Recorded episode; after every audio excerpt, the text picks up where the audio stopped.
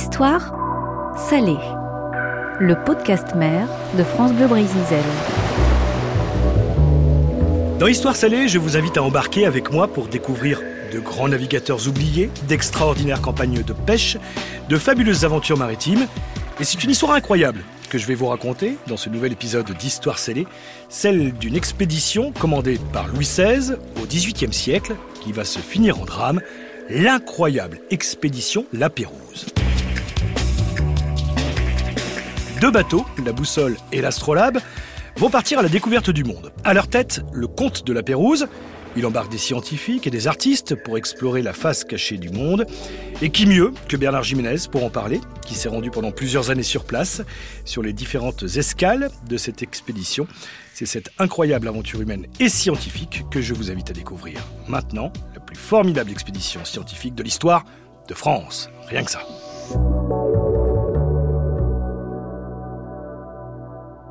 Bernard Jiménez, avant d'évoquer les préparatifs de cette expédition, qui sont déjà en soi une aventure, nous allons présenter la Pérouse. Il est né à Albi, de son vrai nom, Jean-François de Gallo. C'est ça, il est né à Albi en 1741 et euh, dans le château d'Hugo, qui est un, manoir qui est construit dans une boucle du Tarn à Albi, à 4-5 km d'Albi. Et il a passé toute sa jeunesse à Albi. Il faut voir qu'il n'a jamais vu la mer. Euh, cette passion pour la mer, cette envie de, de, devenir marin lui est venue de rencontres avec un de ses cousins qui, euh, quand il était enfant, quand il avait 8-9 ans, passait à la maison, racontait ses exploits maritimes et euh, il a eu envie de, de d'aventurer sa, vie et de, partir vers des, ports.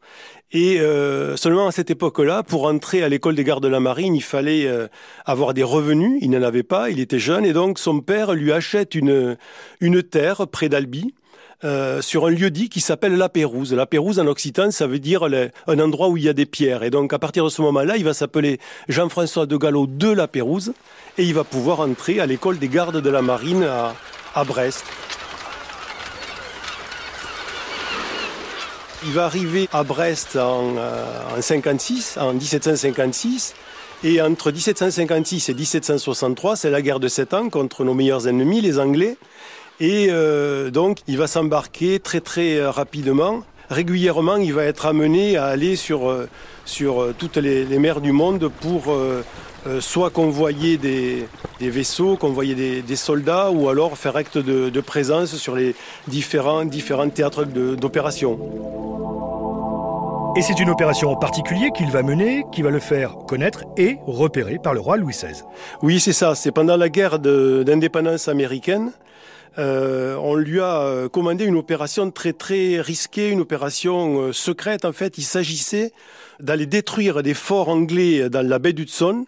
La Pérouse, qui était euh, à ce moment-là au niveau des, des Caraïbes, reçoit cet ordre de, de, monter vers le nord, d'aller vers la baie d'Hudson pour aller prendre ces forts. Et c'est une opération absolument incroyable. Il y, a du, il y a du brouillard. La baie est dégagée, mais il y a du brouillard. Le temps est très mauvais.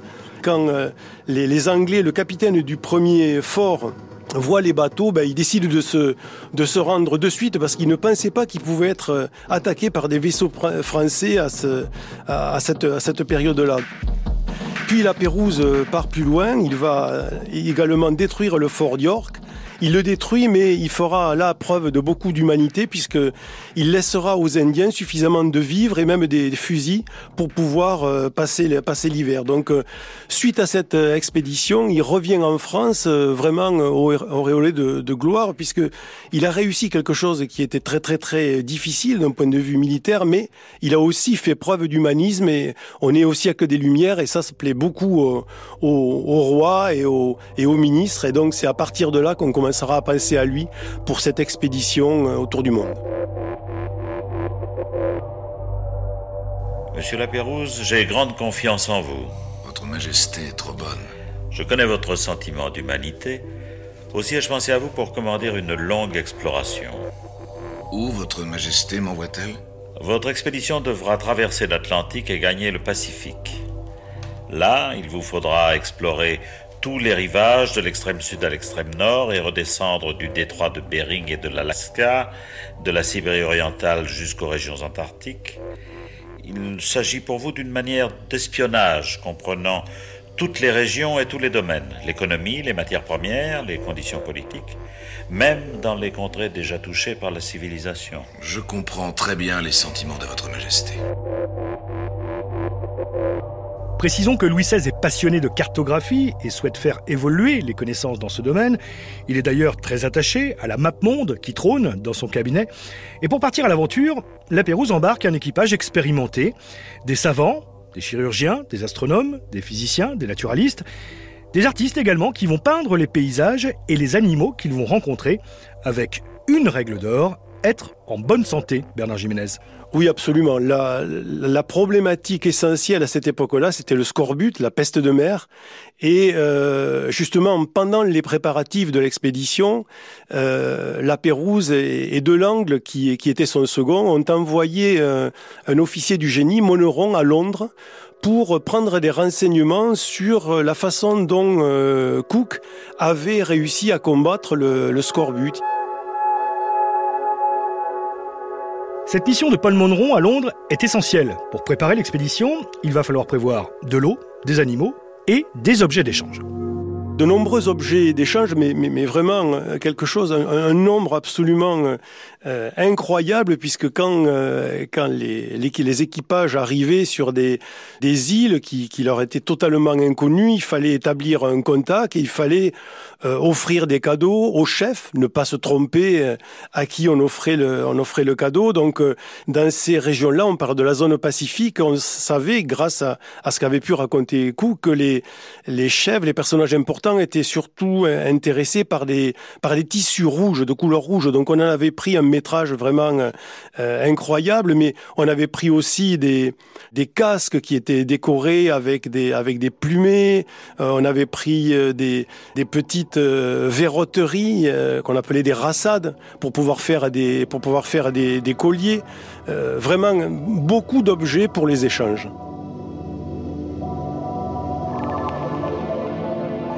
Voyons maintenant ce que vous comptez emporter, cela m'intéresse.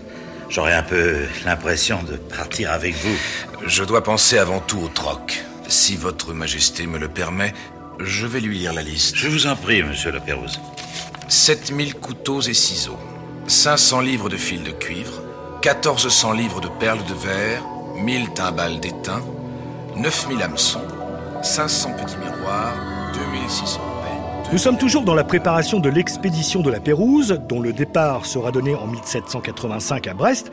En ce qui concerne les deux bateaux qui vont larguer les amarres, la boussole et l'astrolabe, ce ne sont pas leurs noms d'origine au départ, Bernard Jimenez. De quel type de bateau s'agit-il? Des bateaux qui naviguent euh, facilement, assez larges, assez plats, euh, en gros une quarantaine de mètres de, de long, 8-9 euh, mètres de, de, de, large. Les deux bateaux ont été équipés de la même façon. Sur les deux bateaux, on a mis les mêmes pièces de rechange, autant de voiles, autant de mâts, des bateaux robustes. Votre Majesté vient de prononcer le nom de chef d'escadre. J'aurai donc plusieurs bâtiments sous mon commandement? Vous en aurez deux. Ils portent jusqu'à présent les noms de Portefaix et de l'Autruche. Ce ne sont pas des noms très heureux. Non. Aussi, le Portefaix s'appellera désormais la boussole et l'Autruche l'astrolabe. Et je pense que l'on pourra avoir confiance en eux par tous les temps. 1785, c'est donc le grand départ de cette incroyable expédition La Pérouse. Après une première escale technique à Madère, au large des côtes nord-africaines, l'équipage reste quelques jours à Tenerife, aux Canaries, Bernard. Alors, aux Canaries, c'est une escale donc qui va durer un peu plus que prévu parce que, dit la Pérouse, les, Espagnols mettent beaucoup de temps pour embarquer le, vin sur les, sur les bateaux. Il faut dire qu'on prend du vin pour quatre ans de voyage et euh, c'est une quantité énorme, de, énorme de, de, vin qui est, qui est embarqué. Mais euh, les savants, euh, eux, commencent à, à travailler. Les naturalistes et les géologues décident de faire l'ascension du pic de Teide à, à Tenerife, décident de monter au sommet et de faire les, premières expériences scientifiques du, du voyage. Donc, ils font des mesures avec, le baromètre, ils font bouillir de l'eau, ils analysent les, gaz qui sortent des évents volcanique. Voilà, le voyage est parti et l'aventure scientifique du voyage a démarré. La traversée de l'Atlantique s'effectue sans problème et la Pérouse arrive sur les côtes brésiliennes. Les frégates se présentent face à, l'île Santa Catarine qui aujourd'hui euh, est euh, occupée par la ville de Florianopolis. À cette époque-là, c'était une, une, île avec euh, plusieurs forts portugais. Il a préféré faire escale à Florianopolis parce qu'il a estimé qu'à Rio, il perdrait beaucoup de temps en mondanité. Alors l'Atlantique avait été traversé, il fallait faire le, le plein euh, en eau douce, en bois pour faire la, cuisine à bord des, navires, en légumes frais, euh, en, animaux, des, en, vaches, en, cochons, en, moutons, on emportait tout ça sur les, sur les bateaux. Et puis surtout, tous les jours, euh, ils mangent énormément de, de citrons. Ce sont des citrons avec la chair orange qui sont très bons, très doux et ils vont en prendre une, quantité parce qu'on ne le savait pas encore euh, exactement, mais on se doutait, notamment suite au voyage de, Cook, que les agrumes apportaient euh, quelque chose qui permettait de combattre le scorbut. On ne savait pas ce que c'était. On sait aujourd'hui que c'est la vitamine C.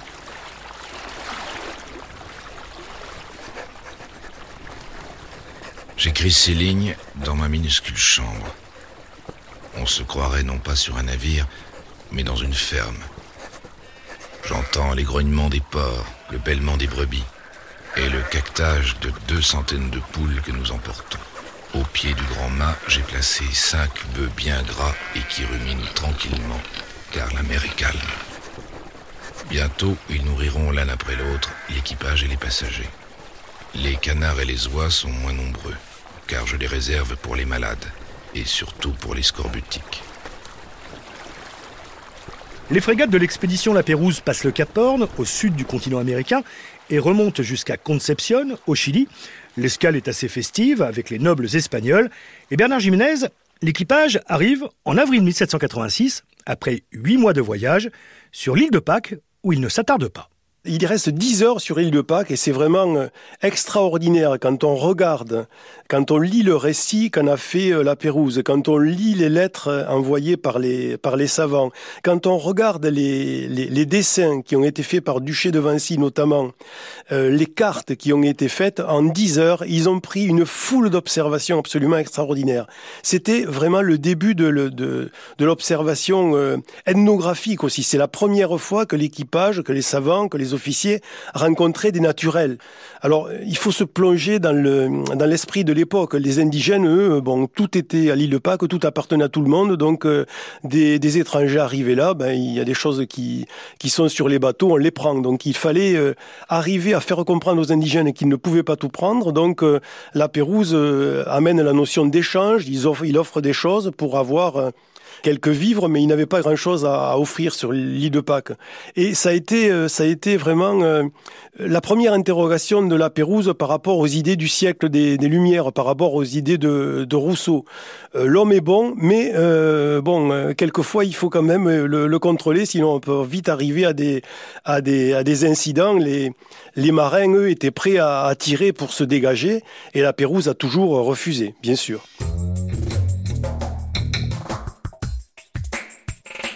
L'expédition met ensuite le cap au nord avec une escale prudente aux îles Hawaï, là où James Cook avait trouvé la mort. Puis, à l'été 1786, la Pérouse arrive en Alaska, proche des régions polaires. Il approche une baie remarquable qui sera le décor du premier drame de cette expédition. Il se trouve face à une, baie qui, euh, paraît euh, assez extraordinaire puisque euh, du côté de l'océan, la, mer est violente, elle est vraiment euh, secouée de vagues énormes. Et puis il y a une, une entrée qui est très étroite, mais à l'intérieur, il y a une grande baie qui est vraiment très très très très calme, qui est dominée par des, des montagnes de plus de 5000 mètres d'altitude. Et donc les deux frégates se, se présentent face à l'entrée de la baie. La, la, première frégate est en fait à par le, courant qui l'entraîne à l'intérieur de, la baie. Et euh, la Pérouse écrira, euh, pour la première fois de ma vie, je, je vois des frégates tout près de, tout près se perdre. Avant de repartir, euh, la Pérouse demande ce qu'on on sonde la baie pour en établir la profondeur. Euh, trois chaloupes sont, sont, envoyées pour sonder la baie. La Pérouse donne des, des, instructions très précises connaissant la dangerosité de la, de la passe d'entrée. Et malheureusement, une première chaloupe est entraînée vers, le, vers, le, vers l'océan, vers le large, chavire. Une deuxième chaloupe va à son secours, chavire aussi. Et euh, il y aura 21 morts et ce sera le premier vrai drame de cette expédition. Ce sera vraiment quelque chose de dramatique pour, euh, les officiers, pour l'équipage. La Pérouse quitte cette baie de Lituya et après avoir vérifié qu'il n'y avait pas de passage du nord-ouest entre le Pacifique et la baie d'Hudson, il traverse l'océan Pacifique jusqu'en mer de Chine. À Macao, les marins font du commerce, réparent leurs bateaux aux Philippines et repartent en avril 1787 vers le nord, cap sur la Sibérie, vers des contrées méconnues, Bernard.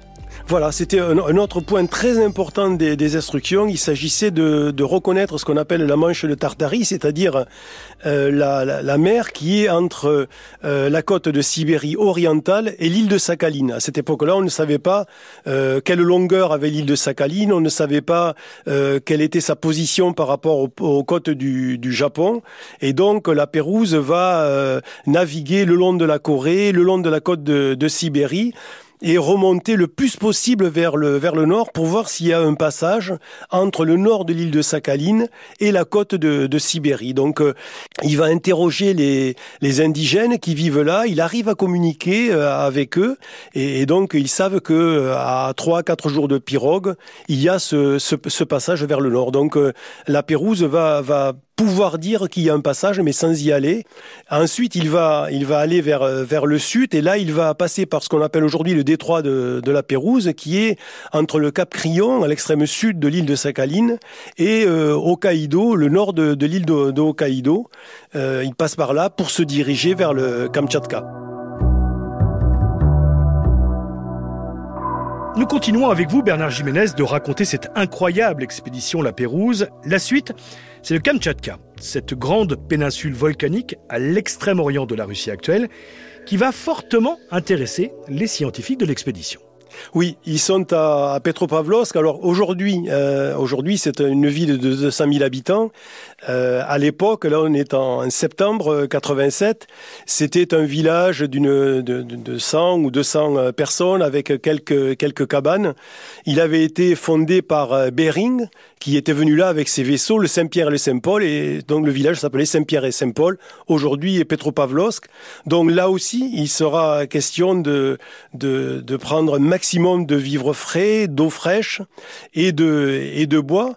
Et euh, pour les savants, euh, c'est l'occasion euh, unique de faire l'ascension d'un volcan à une trentaine de kilomètres de Petropavlovsk pour aller faire des mesures physiques à son son sommet. Donc le gouverneur de de la région met à disposition une dizaine de, de cosaques, des mules. Il a neigé, euh, l'expédition est, est, difficile, ils arriveront quand même au sommet.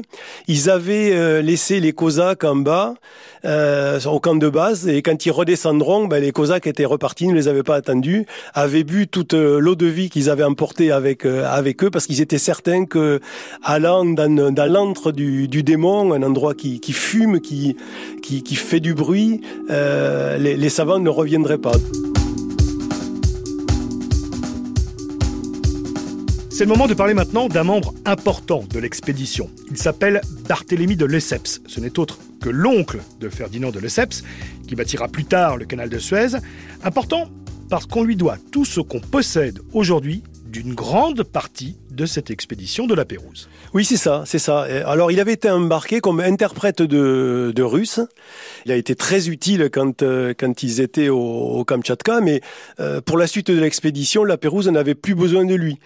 Et il avait, il avait euh, à cette époque-là 21 ans. Et il avait 19 ans quand il a embarqué. Là, il avait 21 ans, donc il était très jeune. Mais la Pérouse avait détecté ses, ses, ses qualités. Et donc, il lui a donné comme mission de ramener en France ses papiers, comme il disait. Donc, c'était à la fois les rapports de, de, la Pérouse et les rapports secrets qui avaient été faits par euh, Moneron. Certains étaient, étaient chiffrés, mais aussi des, des dessins et des, et, des, et des cartes qui avaient été faites pendant le, pendant le voyage. Il faut porter à Versailles toutes nos observations et tous nos travaux. À Versailles? Par voie de terre? Mais bien sûr. Oh, je sais bien que c'est un voyage interminable, mais si la boussole et l'astrolabe devaient disparaître, et si leur commandant trouvait la mort dans cette catastrophe, il restera au moins des documents que nous vous confions aujourd'hui, car tout est prêt. Le coffre sur lequel vous êtes assis et qui est scellé aux arbres de France est déjà rempli de documents précieux. Et j'ai inscrit sur les parchemins les plus fins les rapports secrets destinés au roi.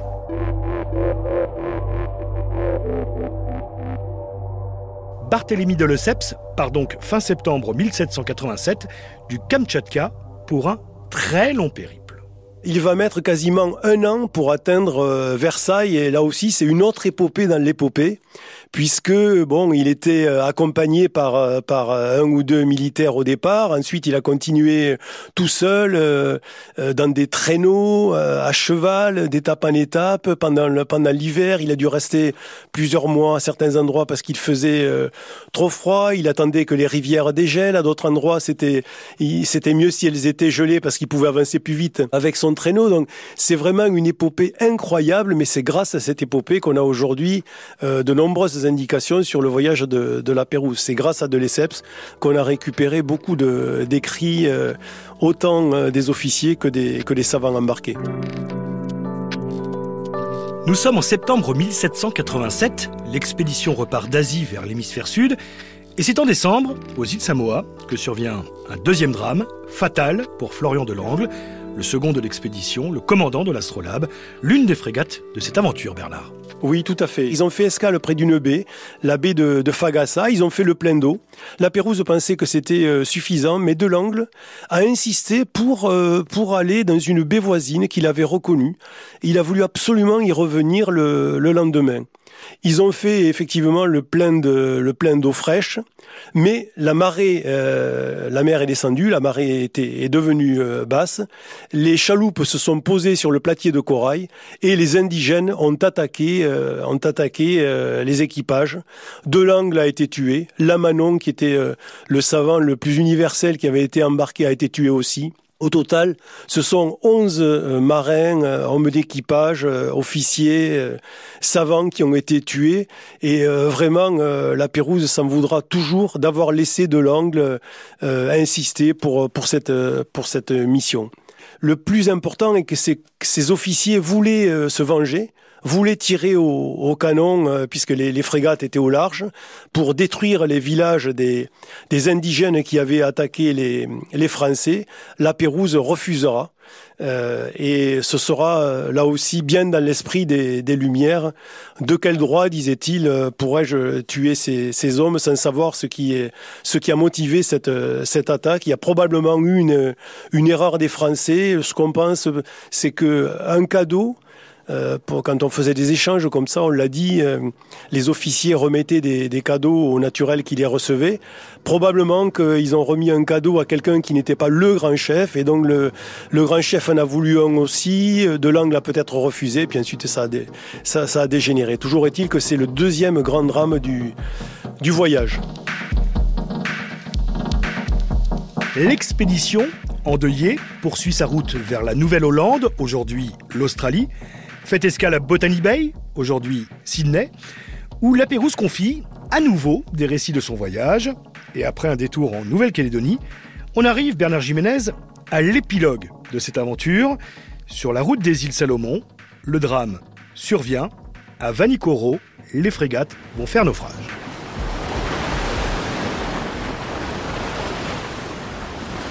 En fait, il y a eu une, une tempête euh, énorme comme il y en a dans ces, régions-là, avec des vents très très forts qui ont probablement euh, poussé les, frégates vers les récifs de, Vanikoro.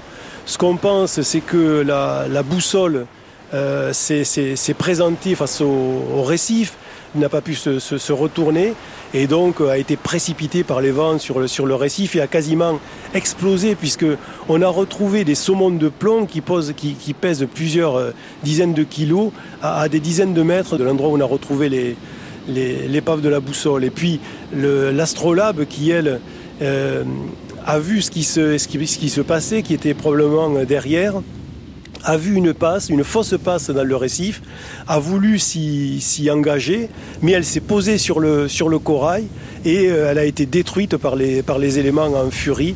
Voilà ce que l'on peut reconstituer aujourd'hui. Alors de la tradition orale, on a les conditions du, naufrage. Ce que l'on sait aussi, c'est que euh, deux individus de l'expédition française sont restés sur l'île on ne sait pas qui étaient ces individus et ils sont restés plusieurs années. Alors ensuite, lors d'une expédition de recherche qui a été menée par l'association euh, Salomon, par la Marine nationale et par le DRASM, euh, on a retrouvé l'endroit où avait été établi ce qu'on appelle le camp des Français. C'est-à-dire qu'ils avaient fait, les survivants avaient fait Avanicoro, ce qu'ils faisaient quand ils, euh, ce qu'ils avaient fait par exemple à Botanibé, c'est-à-dire qu'ils faisaient une, une, clôture avec des, des, palissades et à l'intérieur de cette clôture, pour se protéger des, des indigènes, avec les, tout ce qu'ils pouvaient récupérer sur les bateaux, ils ont construit une grande chaloupe de, de secours sur laquelle les survivants se seraient, euh, se seraient embarqués.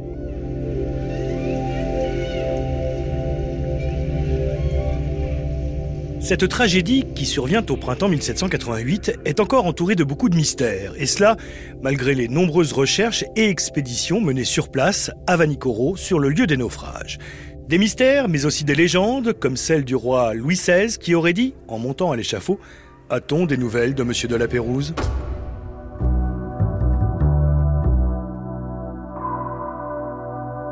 Des nouvelles de la Pérouse, Louis XVI n'en aura donc Jamais, tout comme des survivants de cette incroyable expédition qui a permis de préciser notamment un peu plus la carte du monde, une aventure maritime et scientifique hors du commun, racontée par Bernard Jiménez, auteur d'un livre documenté sur le sujet, L'expédition La Pérouse. Je vous retrouve prochainement pour un nouvel épisode d'Histoire salée.